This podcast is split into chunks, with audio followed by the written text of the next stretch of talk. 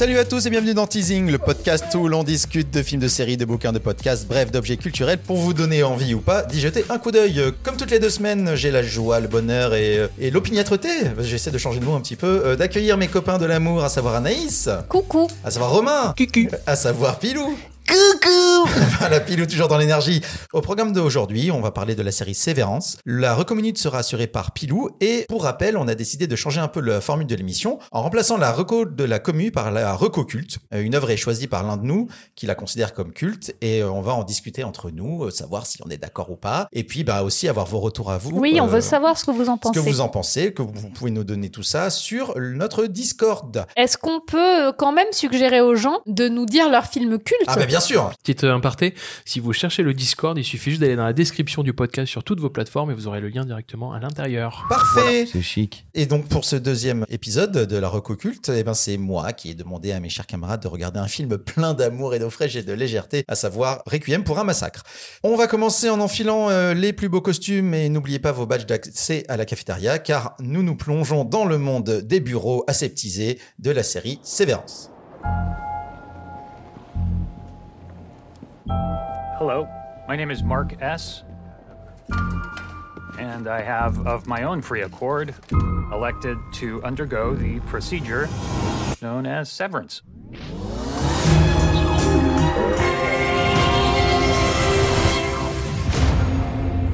Sévérance est une série américaine thrillero-bizarroïdo-dramatique créée par Dan Erickson. C'est écrit entre autres par Dan Erickson, Andrew Colville et euh, Kerry Drake. Et c'est réalisé par deux personnes, à savoir, alors désolé pour le prénom, Awif McHarald L'autre est plus simple. et Ben Stiller. Oui, oui, celui qui a fait des, des films rigolos et plein d'autres films pas très rigolos et qui nous revient dans un exercice qu'on ne lui soupçonnait pas. Au casting, on retrouve Adam Scott, Patricia Arquette, John Tortero, euh, Zach G- euh, Sherry et la sosie officielle d'Anaïs, à savoir Britt Lower. Et Christopher Walken. Ouais, et quand même, Christopher Christopher Walken, Walken, un petit peu, pardon, qui excusez-moi. n'est pas mon sosie qui officiel, non, pour le coup. mais qui est le futur sosie de Pilou. La Ouais. série se constitue C'est vrai. de, de 9 épisodes Je te allant le de souhaite. 40 minutes à 1 heure. C'est sorti euh, en février 2022 en France et c'est disponible exclusivement sur la plateforme Apple TV.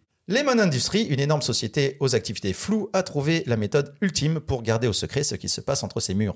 Ses employés se font implanter une puce dans le cerveau qui permet de séparer leurs souvenirs professionnels des personnels. Aussi, euh, dès qu'ils entrent dans leur bureau, ces derniers n'ont plus aucun souvenir de leur vie du dehors et vice-versa. Si de nombreuses voix euh, s'opposent à ces méthodes, ceux qui travaillent pour Lemon Industry ont tous une bonne raison de vouloir perdre la mémoire 8 heures par jour. Quelque chose à fuir, un deuil à surmonter, un secret à garder. Tout se déroule correctement jusqu'à l'arrivée d'Anaïs, lol, d'une nouvelle employée bien décidée à ne pas se faire effacer la mémoire, alors que son prédécesseur tente de révéler au grand jour le secret de Lemon Industry. C'est Romain qui nous parle en premier de Severance. Romain, qu'est-ce que t'en as pensé? Euh, vous vous rappelez de la série Flash Forward? Ah ouais, je l'ai vu, ça a été synonyme d'un grand moment de dépression dans ma vie. Ah ouais, putain, je, je pensais pas avoir, tu sais, de se réveiller un truc. Donc Flash Forward, c'est sorti à l'époque des, des séries qui faisaient 24 épisodes. Et Flash Forward, Flash Forward, est une série américaine diffusée en 2009. pourquoi j'ai Siri C'est Siri. C'est Siri. qui, a, Qui a déclenché Siri Mais je sais pas, je sais pas du tout. D'accord. on, a, on a perdu Anaïs. On va jamais y arriver. Voilà. On va jamais y arriver, tu sais. C'est tellement soudain genre, et inapproprié. Je pense que. Et en plus, c'est vraiment une phrase, tu sais, très complète. J'ai- D'accord. Bref. Flash Forward, c'est une série qui est sortie en 2009 et qui était basée sur un high concept. C'est-à-dire qu'en fait, à un moment donné, tous les habitants de la planète s'évanouissent pendant deux minutes, ont un flash forward. C'est-à-dire qu'en fait, ils vont voir ce qui se passe dans le futur. Donc forcément, il y a plein de gens qui étaient au volant, en hélicoptère et tout, donc il y a plein de morts. Et à partir de cette enquête, les flics vont aller chercher en fait dans leur tréfonds, de questionner un peu euh, les, les- les souvenirs de tout le monde, ou plutôt les, les flash forward de tout le monde pour savoir ce qui se passe. Sur le papier, c'est trop bien. Et c'était retombé comme un soufflet. Nul. Non, c'était pas nul. C'est juste qu'en fait, le premier épisode, le pilote, il était trop bien parce que tout d'un coup, t'avais vraiment une promesse qui était folle. Et en fait, la plupart des high concepts que moi j'ai vus en série, ben en fait, la problématique, c'est que ça s'écroule. Ça tient pas sur Ça tient pas sur Surtout longueur, sur en les fait, tu plateformes. Les plateformes, elles ont tendance justement à vendre des high concepts qu'elles tiennent très peu en fait. Et en fait, Severance, quand on me l'a présenté, pour moi, c'était ça. C'est-à-dire qu'en fait, c'est une série high concept. Et quand je regarde Severance, je me dis, ah, ok, c'est pour moi, ça va me plaire, il n'y a pas de souci. Et donc, on a ce rythme très lent qui se met en place. Et puis, je vois, je vois la série, et puis j'arrive à comprendre très vite les enjeux. Je comprends très vite les, je vois un peu les, les fils qui dépassent. euh, je comprends les personnages, je vois ce qui va arriver et tout. Et au bout de trois épisodes, je commence à me dire, putain, ça démarre pas. C'est-à-dire que pour une série high concept, je trouve que ça démarre pas du tout.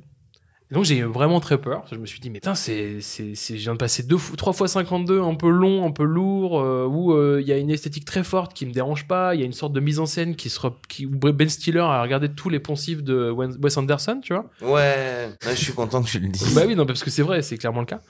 Sauf que cette série, en fait, m'a bluffé. C'est qu'à partir de la- du quatrième épisode, ça a commencé à démarrer. Tout d'un coup, le huis clos devenait beaucoup plus digeste. Que je suis arrivé en fait sur quelque chose où, bah en fait, je comprenais les personnages, je comprenais aussi le passif des personnages, j'ai compris les enjeux, ça s'est accéléré, tout en gardant un rythme un peu plus euh, rapide, que les épisodes se sont raccourcis.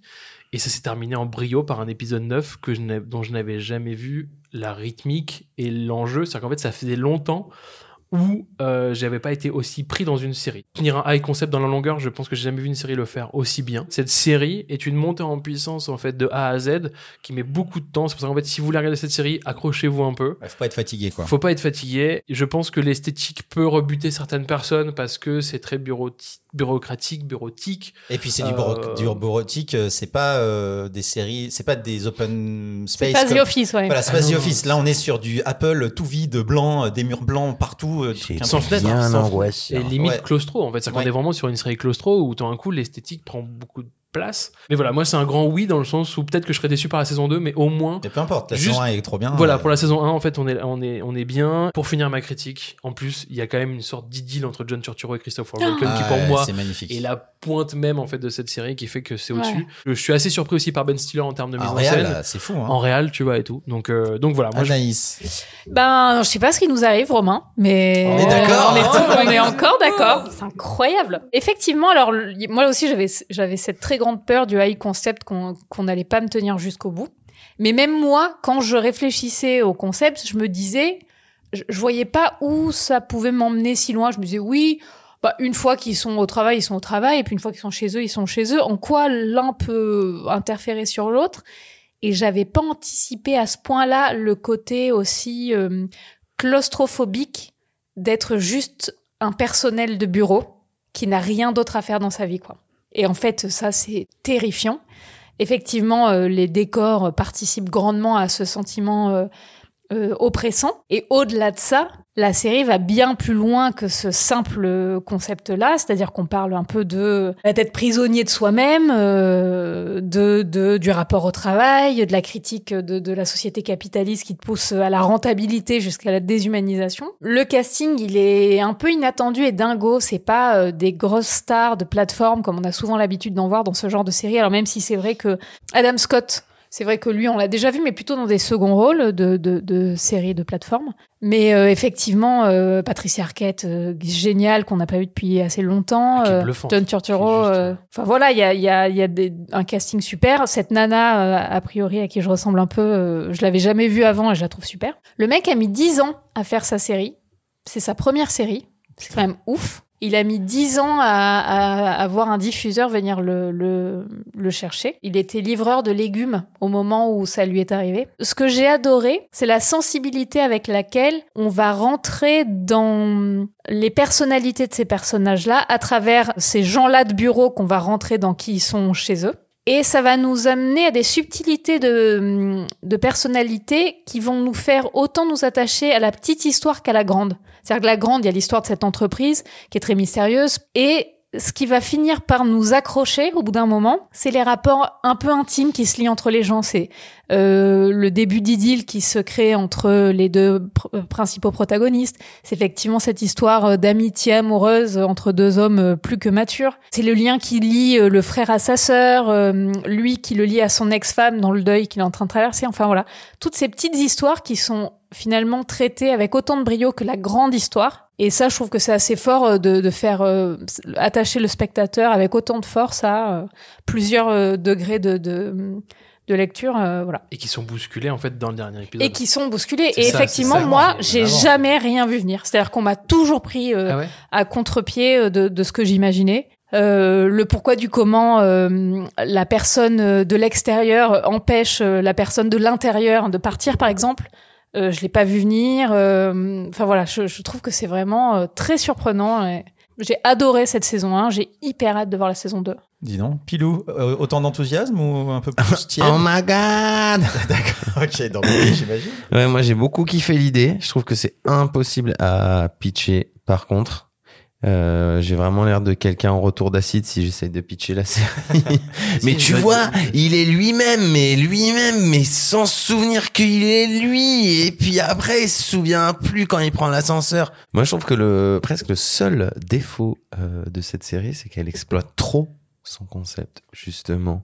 Je sens que les créateurs de la série s'en amusent un peu trop et qu'il y a des moments pour te faire passer la pilule du fantasme, on te met du grotesque et je trouve que c'est un peu passé au surligneur et que c'est un, c'est un tout petit hic pour moi que je trouve pas de bon goût. T'as des exemples par exemple? Genre par exemple typiquement les, les brebis, on sait pas pourquoi, on saura pas pourquoi. Donc c'est là où moi je me dis fais attention à la carotte parce que je suis hyper enthousiaste comme vous.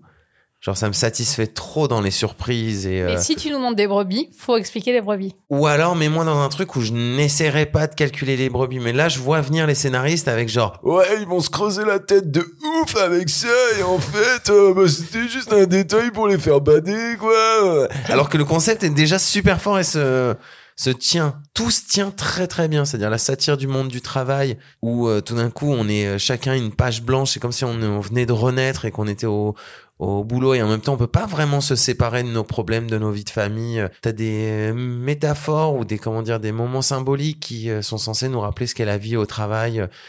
Euh, vous vous souvenez comment dans la série ils sont toujours très contents dès qu'il y a une animation qui, Ouais. qui les attend dans leur journée de tâches euh, Le rébarbatives Molon Bar. et le melon bar. et le moment où il y a la fête Ah, où ils font la fête et là on a on a basculé ils sont tous plus du tout ok avec le fait d'être au boulot donc t'as toute l'angoisse de la teuf qui est on te montre comment c'est vraiment l'angoisse de ouf les suées. Moi ça m'a donné des suées de me rappeler euh, ce que c'était les fêtes d'entreprise. On doit s'amuser en même temps. La, lim- la limite pour l'amusement elle est hyper et très vite définie. À genre euh, te ridiculise pas sinon tout le monde va parler que de ça au bureau lundi. Mais je suis embêté de pas réussir à faire l'exposé bien de ça. Mais moi ils auraient dormi un mois dessus ils seraient revenus. Je suis sûr ils auraient dégraissé deux trois trucs dans le scénario en Il disant, a dormi 10 ans dessus, le mec. bah, peut-être que justement, Non, en fait, mais après, après- les un mois, il y a les relais doutes de non, c'est pas assez Non, bien, faut que je rajoute des couches. Chèvres, euh, les, les brebis, ça va arriver en saison 2, tu vois. Mais même, que- je vous dis, c'est peut-être Les, même pas les spectateurs le vont vraiment penser euh, qu'il y a vraiment un truc de ouf sur ces brebis. Alors alors vraiment, que- ça dure une demi-seconde et ça n'a pas de... Ouais. Mais t'as raison, Pilou, hein, c'est tellement. euh, c'est- Mais la vidéo, le moment, la vidéo avec Christopher Walken qui, s- et je me dis là, c'est dommage parce qu'ils font jouer à Christopher Walken un truc de genre, regardez, c'est un film étrange où la corporation écrase l'humain et on est dans une fable kafkaïenne. Ha ha ha ha ha ha ha. Mais Il le joue comme ça. est-ce que alors tu que s'il le jouait normal, ça, tu ressentais encore plus la gêne et le le côté euh, absurde de ce qu'est le, le monde du travail. Mais en fait, le truc, c'est que comme tout, t'en fais des caisses. C'est-à-dire qu'en fait, tout est accentué de, bah, tu vois, genre ce truc labyrinthique au dé- dès les premiers épisodes où en fait, t'as le stead qui fait des reculs et qui joue vachement avec les murs et que le mec longe. Tout en fait tellement des kilotonnes que c'est assumé. Donc tu passes le truc de, ça a fait des, Ouais, ça en ouais. fait des Non mais caisses. d'accord, je vois qu'il y a Mais- que moi qui me soucie Non, du non, bon goût du- d'une série. pas du tout. comprends. Mais je- je- je- non mais je comprends. Toi, non mais dire, t'es- c'est plus intelligent que nous. Donc forcément, tu te poses, tu te poses au-dessus. Euh, Est-ce que vous raison. Est-ce que vous imaginez les scénaristes qui écrivent ça, quand même l'hystérie dans laquelle ils doivent être quand ils, quand, quand ils ont trouvé l'idée? C'est-à-dire Ah, le moment où ils ont saisi eux-mêmes c'est quoi Ouais, leur pitch un, un vrai questionnement, c'est comment t'écris ça? Comment tu tiens 9 épisodes? Et moi, je me dis, mais comment tu relances une saison 2 derrière? Enfin, Mm, je, mm, pour, mm. pour, pour remplir. Moi, j'ai trouvé ça euh, réel de dingo, esthétique de dingo. Je trouve ça assumé jusqu'au bout, ça joue très bien. Tous les climax finaux sur les deux, trois derniers épisodes sont vraiment très, très cool. Les intrigues secondaires sont parfois vraiment très, très cool aussi. Donc, la petite romance. J'aime beaucoup, beaucoup, beaucoup le fait de séparer les deux personnes, donc euh, celle qui travaille et celle qui, et qui est à l'e- à l'extérieur, et puis de faire, euh, et parce qu'il faut, faut vraiment imaginer la série comme les, personnages à l'intérieur ne savent pas qui ils sont à l'extérieur et ça leur va très bien. Et il y a un certain moment où il y en a un en particulier qui a un glimpse, qui a un tout petit truc où il, il comprend qu'il a des enfants à l'extérieur et du coup, bah, il veut les rencontrer. Et du coup, Mm. ça devient un- une obsession. Et du coup, bah, ça fout le bordel. Parce qu'en plus, c'est le personnage qui est le plus ancré à l'intérieur et qui, tout d'un coup, et- le switch le plus fort. et quoi. ce Mais ça qui truc-là- est trop fort, c'est que toi, tu suis déjà le, les tenants et aboutissants scénaristiques qui sont malades pour toi à ce Mm. moment-là. Et en plus, par-dessus, t'as la couche de la symbolique des problèmes de famille qui s'immiscent dans ta vie de boulot quand tu Ouais. ne peux pas Ouais, te permettre. ouais. Et t'as que des jeux de double C'est ça lecture que qui sont genre super euh, jouissifs. dans la grande histoire. D'un coup, c'est des petits détails comme ça. ouais. Et moi, c'est ça, c'est là où euh, bah, je m'accroche le plus émotionnellement au perso. Je me dis putain, mais effectivement, mais c'est Ouais. dingue. Là, le gars, il change parce que il sait qu'il a des, il vient de découvrir qu'en dehors, il a des enfants, alors que jusqu'à maintenant, il s'en fout. Mais c'est là, c'est là où je trouve que le concept de la série est malade et qu'il y a quand même des moments où on nous fait faire des virages un peu raides alors que c'est déjà sinueux. Mmh, et qu'en ouais, effet, bien faut sûr. déjà s'accrocher pour être bien dedans. C'est pas. Après, moi, peux pas moi, moi, regarder eu en super hein. Moi, j'ai des, moi, je suis moins enthousiaste que vous. Je suis enthousiaste sur l'archi- l'architecture, n'importe quoi, sur le, la, la DA, sur la, la, la mise en place, la mise en scène. Je suis enthousiaste sur l'idée, mais je trouve ça un peu long. Par exemple, je trouve que parfois l'esthétique, le style prend l'efficacité, prend le pas sur l'efficacité et sur la narration. J'ai bien compris qu'on on marche pendant des semaines et des mois dans ces bureaux. Vous n'êtes pas obligé de me le montrer euh, sur les mêmes durées dans l'épisode 1, euh, 5, 6 que dans l'épisode 1, où il y avait besoin de ce temps-là pour me montrer l'immensité de ce truc. Mais je, je... en fait, j'ai pas mal de réserves sur tout ce qui se passe à l'extérieur des bureaux. Et je pense que j'aurais fantasmé une série entière que à l'intérieur et qu'on découvre avec eux qu'ils sont au fur et à mesure d'enquête. Et toute la partie extérieure, pour moi, ça prend la moitié de la série. Du coup, ça prend du temps parce qu'ils ont une rythmique quand même assez lente et, et que bah il faut qu'on découvre tout ça et que c'est long, c'est un peu longué. Moi, je trouve. Moi, je comprends ça et en même temps, je me dis qu'ils s'en sortent bien. Ah mais c'est que- brillant, mais euh, je pense que ça aurait pu être au- aussi efficace, aussi génial en étant un tout petit peu plus resserré. Et c'est ça, je me dis, c'est c'est bizarre parce que tout, tout est là, tout sert à quelque chose. Et en même temps, moi, il y a- alors c'est peut-être lié aussi au moment où je l'ai vu. Je sortais d'une opération, j'étais pas au top. Voilà, je m'étais fait retourner le ventre. Bon, je pense qu'effectivement, si j'étais pas dans les meilleures conditions du monde, je pense que j'avais besoin qu'on me, qu'on me stimule un peu plus. Euh, Cela dit, j'ai tout maté, c'était très bien. Mais les acteurs dans cette série. Et les acteurs, mais tout, les acteurs, la DA, la réal, le mix, la musique, euh, tout est ouf. Hein. Eh ben, écoutez, en tout cas, ça s'appelle Severance. Sévérance, ça veut dire dissociation, parce qu'on va, on va pas faire que de l'anglicisme, il faut dire Bah, le nom français. euh, C'est- dissociation. C'est bah, c'est euh, dissociation en français. Donc ça s'appelle euh, Dissociation en français. euh, c'est sur euh, Apple TV et c'est très très bien. On enchaîne avec les recommandations. Attends, je voulais poser ma question. Ah, pas pardon, posé ma question. oui, euh, pardon, c'est vrai qu'il y a une nouvelle tradition. On La, essaye, tu vois. la tout. question philosophique de Romain. Est-ce que vous avez déjà fait un travail sans but? Parce que c'est un peu le cas quand même en fait dans ces Sans but qui soit ni financier. Non, non, juste tu sais pas pourquoi tu travailles. Un peu du, un peu du terrorisme, quoi. Ouais, je sais pas. Est-ce que vous Alors- avez- ou même juste comment vous l'avez ressenti vous Alors, je moi, j'ai été euh, ingé son sur des pubs de mode, donc ouais, je sais ce que c'est. Moi, je, c'est dans ton cas, c'est pas un travail sans but, mais réaliser que ce que tu fais ne sert à rien. Ça, je l'ai fait beaucoup, tout le temps. Quand Ah tu bah, ma travailles en vie n'est que ça, ouais. Oui, voilà, c'est ça. Ou pour beaucoup de trucs de la télévision. Oui, effectivement. Mais pour pas, de pas savoir ce que je fais, non. Oui, voilà. Parce qu'en fait, le- Non. ce qui est intéressant dans Severance, c'est qu'en fait là, on va se Ils poser un font peu. des mais- trucs, ils savent pas du tout ce qu'ils font. Mais c'est pas Ouais. grave, ils acceptent. Et d'où Mm. le personnage de Anaïs qui dit, mais qu'est-ce que- qu'est-ce qu'elle fait de, Mais je suis flattée parce que je la trouve trop chouette, cette Ah, mais elle est trop bien. c'est grave. Euh, non, alors moi non. En revanche, euh, je trouve qu'il y a un côté un peu hum, le fait de surtravailler des castings quand t'es comédien et de te projeter et d'être le personnage et d'un coup, d- quand tu travailles le casting, t'es le rôle et où le truc peut s'arrêter du jour au lendemain et c'est comme si tout le travail que t'avais fourni pendant toutes ces journées, ces semaines où Ça t'as a bossé rien. ce perso et qui sera jamais incarne, tu n'incarneras jamais ce personnage, il sera jamais filmé. Il y a un côté un peu quand même euh, absurde euh, total quoi. Moi, j'ai fait du fasting dans les supermarchés. Ah, ben moi aussi. Tu vois. Quand j'avais. euh, Qu'est-ce que 14 c'est que ça? Tu Bah- sais que tu mets les. Tu sais, tu remplis les rayons. Tu remplis les rayons, mais en fait, le fasting, c'est les mettre, tu les mets à la face, que tu les mets bien avec la marque devant et il faut que ce soit du clean, bon tu achalandage. Ça a été le moment de ma vie où vraiment je- j'avais vraiment l'impression de faire un néant. D'accord. Et ben donc, euh, bah, n'hésitez pas à venir nous expliquer sur le Discord si vous vous avez un métier euh, dont vous ne connaissez pas le sens, ni le but, ni la fonction, hein, parce que c'est intéressant quand même. Et alors moi, je vous laisse réfléchir. Je vous, je vous demande pas de me répondre tout de suite parce que ça demande un petit peu de réflexion. Autre question. Mais hum, c'est plutôt un sujet de réflexion. Répondez-y sur le Discord. Ok. Si vous étiez piégé à l'intérieur de bureau et que vous deviez faire passer un message à votre vous de l'extérieur, Ah oui. Comment vous comment y vous y prendriez-vous? Sachant que vous, il y a un détecteur de messages et de textes. Donc vous ne pouvez pas écrire. Tu ne peux pas écrire dans ton sur un papier, tu ne peux pas cacher, tu peux même avaler un papier, on va le savoir. Je Parce- vous laisse euh, parce réfléchir Parce que le message sur les deux bras était bras. quand même pas mal. Ça. Ouais, Ouais. Parce qu'il cool. faut savoir le faire. hein. Ouais, C'est ouais. ça. On va passer la reco minute de notre cher Pilou d'amour. C'est la reco de Pilou, pilou. Bonjour, je m'appelle Pilou. Et je viens vous parler des périodes de nos vies où les liens que l'on tisse avec les autres nous font du mal.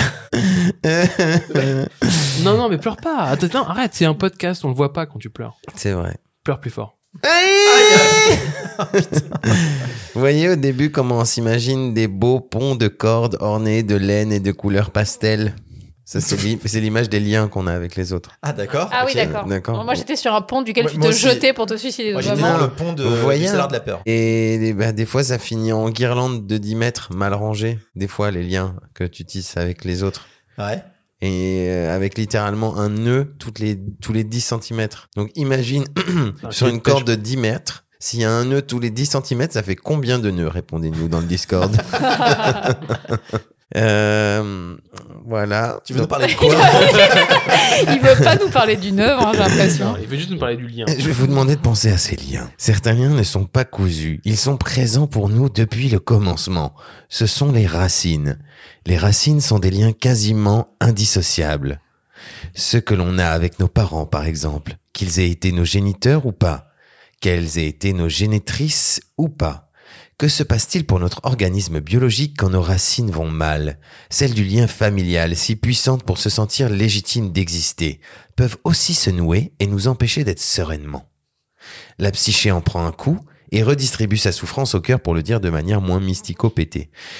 Ça va toujours, teasing, on a allumé les bâtonnets d'encens, c'est comment? Je vais vous parler de Léna la très seule, c'est un roman graphique de Maïté Grandjouan. Maïté, M-A-I tréma T-E accent aigu, Grandjouan. Léna la très seule, c'est une œuvre très pudique dans sa manière d'être crue. On parle d'apaisement, de culpabilité, de rite chaotique, de ce rite chaotique qu'est de s'occuper à vider l'appartement d'un défunt en vue de vendre le, le bien immobilier. En partageant ses visions, Maïté Grandjouan nous permet de mettre du sens à tout ça. Donc, en compagnie de Léna la très seule, tourner la page pour le lecteur devient à nouveau un rite. Léna, en train de dormir, m'apparaît comme morte sur la couverture de la BD. Le tableau auquel elle appartient va s'animer et c'est si beau. Moi, j'ai littéralement, j'ai pas littéralement. Moi, j'ai adoré les dessins. Si ça fait 15 ans que vous êtes bloqué sur David Lynch, vous pouvez carrément passer voir la doctoresse Grandjouan. Elle propose une bonne médecine en voulant trouver la douceur dans les nœuds. Attention cependant si vous êtes sensible au cauchemar parce que ça risque de caresser vos plaies. Donc ça s'appelle euh, Léna la très seule aux, aux éditions Magnani et ça coûte euh, 26,90€. C'est un très bel objet et, euh, et en plus il sent bon. Merci beaucoup euh, Pilou pour cette belle recommandation qui est une espèce de petit basculement dans la déprime qui nous attend hein, avec le film euh, La Reco culte, euh, La Reco commu culte, hein, on va appeler ça comme ça. La reculte. La Reculte, euh, qui nous attend tout de suite, à savoir Requiem pour un massacre.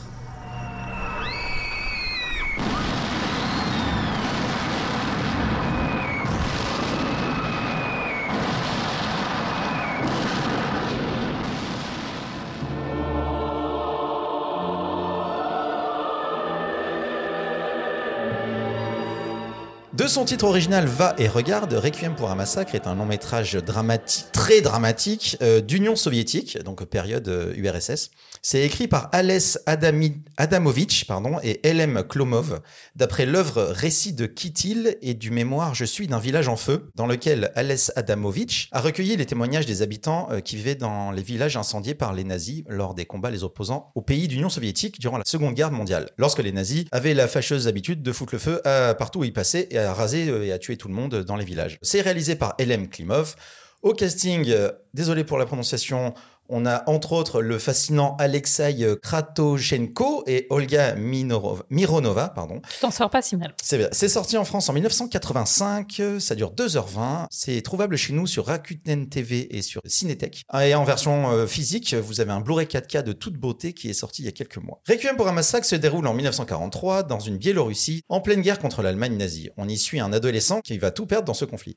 Suivant l'exemple des plus grands, il est d'abord va en guerre et déterminé à faire mordre la poussière à l'envahisseur avant de s'effondrer et de tout perdre dans les horreurs de la guerre. Gros warning sur ce film qui n'est pas très facile, pour lequel bah, il y a certaines scènes un peu raides. On est à 100% dans la rigueur et dans euh, l'âpreté de l'école du cinéma russe que lorsque j'étais étudiant en cinéma, moi, m'exaspérait absolument jusqu'à ce que je découvre euh, notre ami Tarkovsky et Solaris qui m'a retourné la tête. C'est moi qui ai proposé ce film. Pour moi, c'est une œuvre absolument cultissime, absolue, parce que ben c'est de l'esthétisme absolument magnifique, c'est des scènes absolument dingues que vous verrez jamais ailleurs, c'est de la mise en scène monstrueusement, euh, magnifiquement euh, triste, et euh, avec des les 40 dernières minutes qui sont juste à peu près insoutenable, si on peut le dire comme ça. Cool. Cool.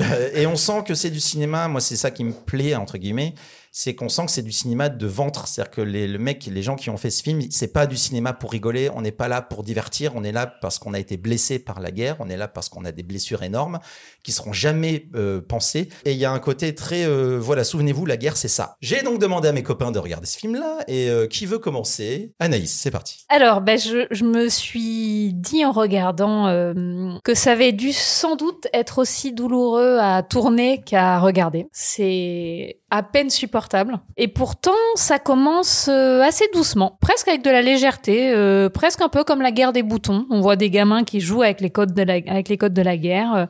On voit pas vraiment T'étais l'horreur. pas prête, Anaïs. Moi, direct, Ah je me ouais. suis dit, ça sent mauvais. Ah, moi, j'étais vraiment pas prête. Moi, je trouve qu'on voit pas l'horreur arriver tout de suite.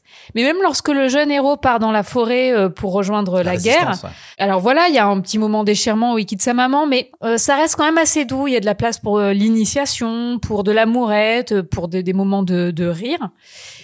Et puis, au bout de 45 minutes, on bascule euh, carrément dans un autre film, et là, ça devient un film de genre, en fait. Ça devient un film d'horreur, mais vraiment, on a par exemple euh, cette scène de charnier qui est à peine effleurée, je sais pas si vous voyez, juste sur un retournement de personnage, euh, avec des bruits de mouches, où on nous fait comprendre l'horreur d'une situation, mais avec vraiment très peu de choses. Et juste après, on nous plonge dans cette boue euh, qui est, qui est euh, absolument ignoble. Il y a tous les gens qui attendent là, Euh, dans l'espèce ouais, de boue exactement. Il y a ce petit, il y a ce gros plan sur un œil de vache à un moment donné, enfin vraiment euh, presque Buñuel quoi. Donc ça devient un film d'horreur pendant euh, pendant encore 45 minutes. Et puis on ne sortira de cette ambiance horrifique qu'en allant vers le film plus classique de guerre. Alors je dis pas que c'est moins fort, mais on retrouve euh, pour le coup euh, une esthétique de film de guerre hein, qui est un peu plus classique Les codes de la guerre, quoi. oui. les codes de la guerre. Pendant très longtemps, et c'est ça que je trouve assez fort et qui, qui m'a fait dire, tiens, c'est un film d'horreur, c'est qu'on ne voit pas l'ennemi. Tout montre l'ennemi, tout montre la pression, mais l'ennemi n'existe pas. Et donc, cette troisième partie de film, pour moi, il y a trois films dans le film, au- à partir du moment où l'ennemi apparaît, euh, c'est là où donc on revient sur un traitement plus classique. Euh, bah là, c'est l'enfer, c'est 45 minutes. euh, Bah, en gros, c'est l'illustration de euh, il foutent le feu à un village, ils tuent tout le monde. Bah, c'est euh, vraiment euh, ce que la guerre a de plus sordide dans les comportements humains, jusqu'à finir sur un gros plan. euh, alors il y a plusieurs fins quand même. euh, un gros plan sur le personnage principal qui a pris 50 ans dans la gueule en l'espace de, on va dire quoi, euh, peut-être une semaine, quoi. Ouais, ouais, facile. Euh, je trouve que c'est l'évolution de personnage la plus rapide et la plus réussie qu'on m'ait montré euh, depuis très très longtemps. Vraiment, la gueule de ce gamin à la fin, on voit tout ce qui s'y est passé. Il y a plus un, un zeste d'innocence, il y a plus un, un- une trace d'enfance, il y a plus rien. Il est détruit, quoi. Voilà. Moi, ça m'a mis une claque cinématographique. C'est un film que j'ai vu une fois, je le reverrai sans doute pas deux. C'est c'est un film que j'ai adoré voir, mais que j'ai pas pris de plaisir à regarder. Euh, C'est vraiment très très douloureux. Et c'est un film qui, en plus, et je rejoins ce que tu disais, Clément, moi m'a donné un petit cours d'histoire quoi. Euh, on est très autocentré et moi je- j'avais pas idée que la guerre avait frappé aussi fort dans des pays aussi à l'est pardon et de savoir que l'armée allemande était venue euh, aussi loin défoncer des villages aussi loin de l'autre côté, je le savais pas. Donc euh, petit cours euh, petit cours d'histoire, claque cinématographique, j'ai vu des scènes qui, qui vont me rester euh, surtout sur cette partie euh, horrifique, c'est c'est- j'ai vu des scènes qui vont me rester euh, très longtemps. Mon, mon pilou. Coucou Bah dis donc, c'est pas trop la joie le cinéma russe. Ça va les artistes russes, la forme? Pas trop de traumatisme? Pas trop de souffrance à l'ouvrage? Mais je trouve que la russe, en général, euh, on pourrait décliner un principe de blague, comme il y avait les blagues euh, Ta mère est tellement dans les années 80. Du style, Du, bah, ta je- mère, elle est, ta, ta la guerre, russe, la, russe, qui est c'est tellement tellement de la souffrance qui déborde du lit. Ah non, ça marche que... pas. euh, La souffrance de la rue, c'est tellement Ouais, grosse. bah, que Pourquoi vous êtes lancé dans ce truc-là avec l'état mère Je Non, mais. Parce que t'as envie de parler de sexisme, en fait, c'est ça le truc. Oui, mais c'est pour dire qu'il y a beaucoup de souffrance dans la rue. Là, tu vois des acteurs qui tournent des scènes de noyade dans des marécages et qui sont au moins contents de pas avoir à lire les dialogues, quoi. C'est pour te dire quand même un peu la sombritude de la chose. On dirait que les créateurs de l'œuvre, s'ils souffrent pas, bah, c'est pas de l'art. On voit que les acteurs euh, ont marché euh, deux heures dans le froid avant de donner leur réplique ou euh, ont troqué ça contre une vie de vodka et de souffrance pour pouvoir apparaître à l'écran. Le cinéma russe, ouais, les seuls films qui rapprochent Gaspard Noé de Pixar Pixar sur l'échelle de l'utilisation de l'horreur pour un récit catharsistique. C'était ça ma vanne sur Gaspard Noé et Pixar. D'ailleurs, ça serait vachement bien d'imaginer un Pixar réalisé par Gaspard Noé. Euh, ouais, c'est euh, c'est hyper hardcore d'imaginer ce qu'ils ont enduré les acteurs pendant ce euh, tournage. Le film lui-même est hyper dur, donc attention. Il y a une partie du film qui est en snuff movie. Je sais pas si vous êtes au courant que vous avez assisté au meurtre d'une vache. Ah oui. Ouais. Ah ben, je me suis dit comment ils ont pu faire ça. Bah, ils ont tué la Ah vache. oui, non, tu la vache. euh, c'est- C'est dans Ah les ouais, années 80, bah, 70. Brigitte ils Bardot était pas encore. euh, Non, mais ils tuaient tous les animaux mais dans les années même, 80. je me suis ils même dit, foutaient, hein. ils ont défoncé une forêt entière euh, pour le Ah, tournage. ouais, le, même. le bombardement, Ils ils ont l'ont explosé. Défoncé une forêt. Oui, on sent qu'on est dans la douleur. Le- sur le massacre à la fin, ils balancent des gamins par les fenêtres. Tu te dis, mais derrière, ils sont avec des Mm, matelas mm, pour les mm. récupérer. Il y a le mec qui tombe de- du toit alors que les mecs balancent les cocktails Molotov. Le mec, il est, il est dans le feu. Ok, on y va, quoi. Tu vois. Mais le, le plan fonctionne. Voilà. Ouais, quand on vient à te dire que euh, Abdelatif Keshish propose des des conditions de tournage saines et agréables, vraiment c'est qu'il y a un problème quoi.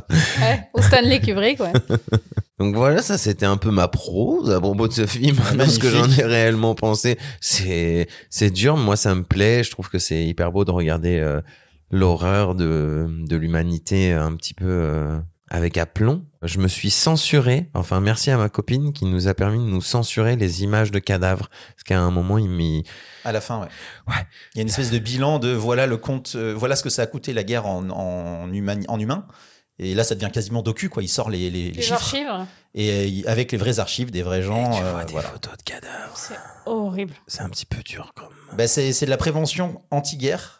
Et vraiment, ça, ça résonne tellement contre aujourd'hui où tout le monde est en mode ouais, vas-y, on va aller se taper et tout ça que moi, ça me, ça me fait quelque chose. Je sais pas si j'ai grand chose à dire. euh, vive le cinéma russe, ouais, longue vie à la russe et à la souffrance dans la création, quoi. C'est de la balle.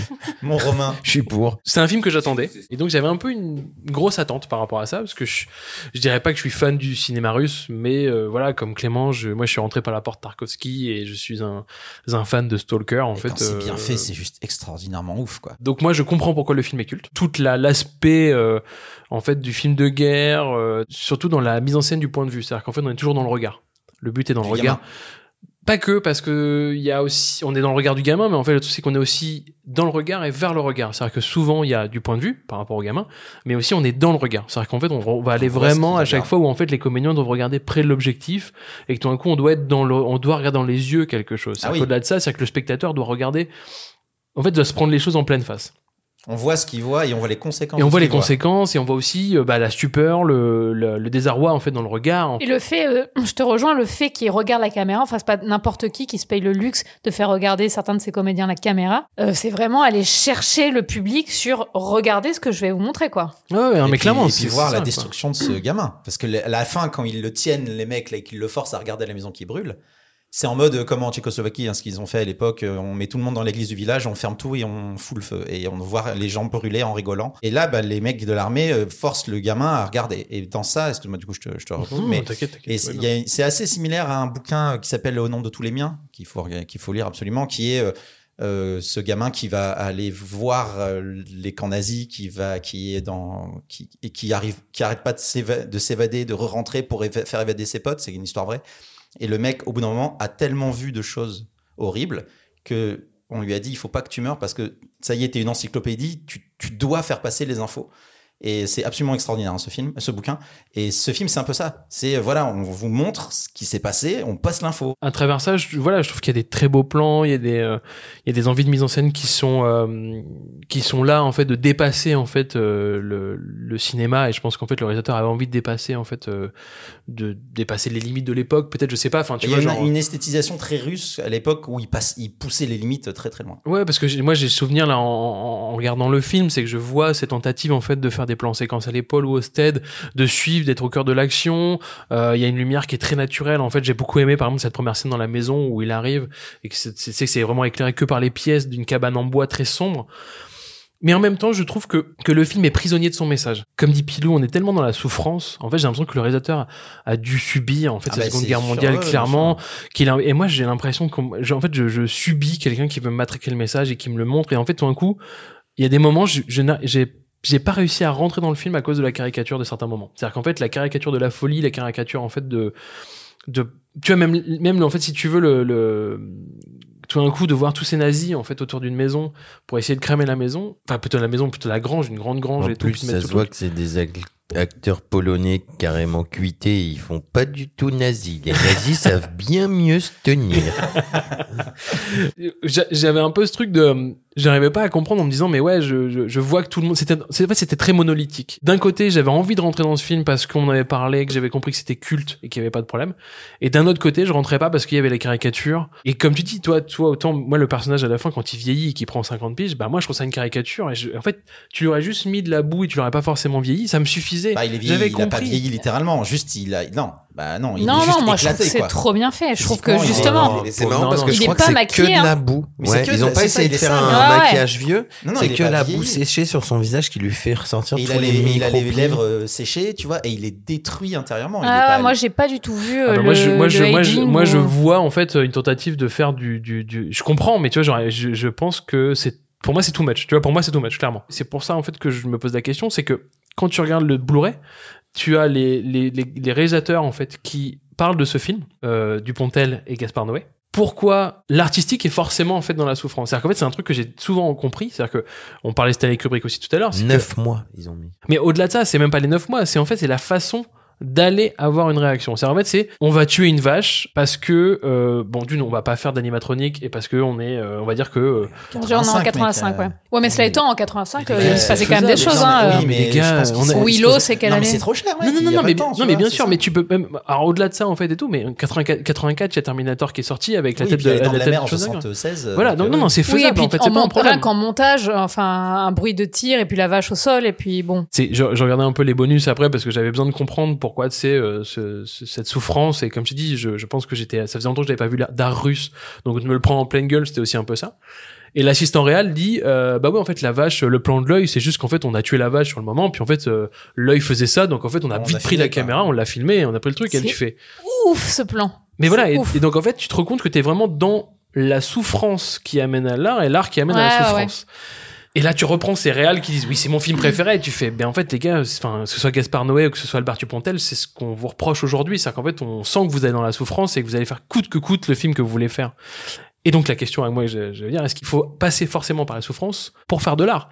Et que moi, moi, je, moi, je pense que non. Je pense qu'on peut très bien tirer le meilleur des gens euh, pour faire de l'art et ne pas aller dans la souffrance. Et je pense que c'est ça qui me gêne dans Requiem pour un, pour un massacre, c'est que je sais que ça parle de souffrance, mais est-ce qu'il faut forcément aller dans la souffrance pour y arriver Alors, ok. Et voilà. Alors qu'on peut se non, contenter mais- du viol d'une maquilleuse. Je veux Non, dire mais- pourquoi euh, tout de suite? non, non, moi, ce que, non, alors là, je comprends ce que tu dis. Par contre, il y a un élément, c'est que les mecs qu'on crée, enfin, les mecs qu'on à la base de ce film sont dans la souffrance. Et il faut que ça sorte. D'une façon ou d'une autre, tu vois, et une souffrance. Oui, tu veux est- dire la souffrance de Dupontel, Eh, c'est pas celle d'un mec qui a vécu la guerre pas en Biélorussie. Dupontel et, et Gaspard, euh, Noé, c'est pas les mecs qui ont pris, euh, qui ont vu peut-être la moitié de leur famille se faire désinguer par des nazis, euh, tu vois, en 43, quoi. Et, et pour moi, c'est ça. C'est-à-dire que ce truc, fallait que ça sorte. Et que, bon, bah, eux, ils sont réels, bah, ils font un film. Pour moi, tu vois, c'est comme quand tu dis la caricature des nazis. Euh, ok, je, c'est vrai qu'ils sont tous là, blablabla, mais ils sont pas moins caricaturaux que dans la liste de Schindler. Tu vois, euh, quand ils font tout brûler à la fin et qu'ils ils tirent comme des oufs, ils sont complètement psychopathes. Moi, bon, bah là, c'est là où s'arrête ma, ma connaissance. C'est que les- des, des- une armée de mecs qui arrivent et qui tuent tout le monde dans un, un- un village et qui brûlent tout, je pense qu'ils étaient tous. Enfin, tu vois, ils- je, je sais pas s'ils étaient tous morts de rire, mais pour les Ouais, gens ils qui sont ont dans vécu une ça, hystérie collective en fait. quand les gens qui ont vécu ça, c'est absolument pas possible de, de montrer une, un- une nuance de ces gens. Voilà. C'est- Et- c'est- et- la, probléma- et on- la problématique, c'est que c'est, au fait, pour moi, je, je, je dis ça parce qu'en fait, c'est l'accumulation. C'est pas ce Hmm. moment-là. C'est en fait, c'est que ça va avec le reste. En fait, c'est l'apologie de la souffrance. Je vais, je vais dire le mot. C'est pas Mais ce ouais, mot-là, je, mais je comprends. non, mais je c'est jamais comprends. positif, Clément, c'est pas il de aime pas qu'on mette une nuance à son film culte. Non, pas, ah, mais non, mais pas du tout. Ah non, non, non, non, non, mais non, bien sûr, c'est mais c'est l'argumentaire, c'est qu'il n'y a pas de nuance, en fait. euh, Non, mais c'est vrai pas. que je, je, je vois très bien ce que Clément euh, veut dire. euh, c'est pour ça que je parlais de Stanley Kubrick, par exemple. C'est est-ce que pour montrer que ta comédienne, elle est en panique dans une scène de froid euh, perdue, est-ce que tu es obligé de la foutre dans le froid pendant deux jours et de le- de- d'interdire tous les techniciens de lui adresser dresser la parole, quoi.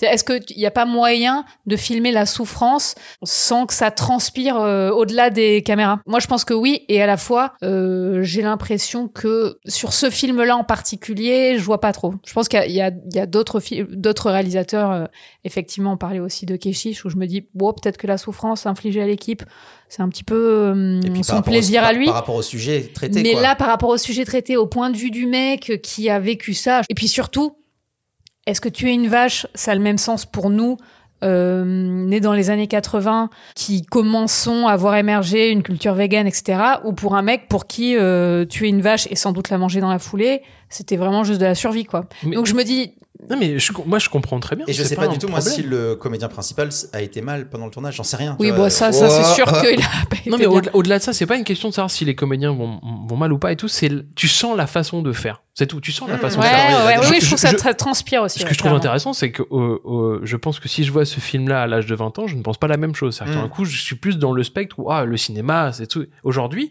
j'ai pas envie de faire genre en mode euh, de faire de la cancel culture. Je suis très content que ce film existe et je trouve ça très intéressant. Mais j'ai pas envie d'aller vers l'apologie de la souffrance Pour montrer la souffrance. pour montrer la souffrance dans le sens où bah ouais en fait tu vas souffrir pour y arriver et tout et qu'à un moment bah j'ai pu aimer des films de Kubrick et je pense que si je les revois aussi je verrai un peu ce truc là et je le vois aujourd'hui en fait le mode puppet génie qui va créer ce film là et que tout d'un coup bah en fait là je l'ai aussi et j'ai malheureusement j'ai j'ai- j'étais dans une attente de ce film qui était là que je l'ai vachement comparé à Stalker où tout d'un coup j'ai un film qui est en subtilité totale à moite mille tellement pas le même mais c'est pas le même sujet. Mais Bien sauf qu'en fait, j'ai beaucoup plus d'émotions et beaucoup plus de Mm. ressentis. Alors que c'était aussi dans la souffrance, ce putain de film Stalker, ils sont tous morts. Ah Parce oui. qu'ils ont tous tourné, en fait, euh, à côté d'un, à côté de là, Tchernobyl ouais. ou je sais plus quoi. Mais en fait, ils ont Arrête. tous morts de cancer. Ah non, mais laisse tomber. Tu, tu suis le truc, c'est que tous les, Tarkovsky est mort parce qu'en fait, ils sont, euh, ils ont tous euh, été irradiés euh, quand ils ont tourné Stalker, tu vois. En fait, je me suis juste dit, j'aurais voulu qu'il y ait moins de, c'était, c'était trop, c'était trop pour ouais, ouais, C'était trop. pas la tête dans le caca. Et puis que ah, ça m'a et que ça m'a sorti. En fait, à chaque fois, c'est qu'à un moment, je rentrais dans le film et il y avait des moments où je ressortais. Et Mm. euh, putain, je dis putain, fais chier quoi. J'ai envie de rentrer dedans et voilà. Du coup, on conseille à qui? Je pense que moi, j'aurais voulu voir ce film à petite vingtaine. Petite vingtaine, à tous les étudiants Ouais. de Cinoche, à tous les gens qui sont pro-guerre et qui disent qu'aller faire la guerre c'est bien, à tout, le, bah, à tout le monde. Après, euh, ça- enfin déjà on en a bien parlé. Ouais, mais soyez armés. Hein. Ouais, Enfin, je veux dire. voilà, euh, c'est pas trop, pas trop jeune. Aussi. Pour aller à la guerre, tu veux dire? Ouais, pour aller à la guerre. Eh ben c'est euh, Requiem pour un massacre, c'est vraiment super bien, quelques petites nuances du côté de Romain, mais c'est culte.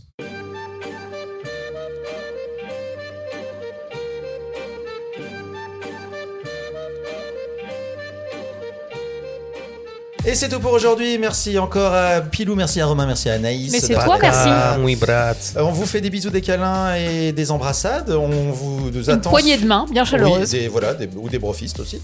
On vous attend sur le, de- le Discord pour avoir euh, bah, vos remarques, vos propositions et vos films cultes ou pas cultes. Et nous, on se retrouve dans deux semaines. euh, À bientôt. Avec le cœur plein d'amour. Absolument. Mangez des fraises et la et allez- saison. Et aller souffrir. Parce qu'il faut souffrir pour mourir.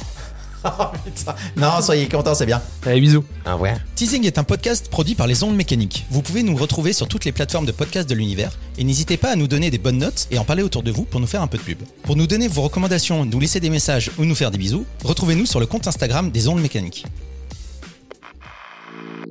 Les ondes mécaniques. Les ondes mécaniques.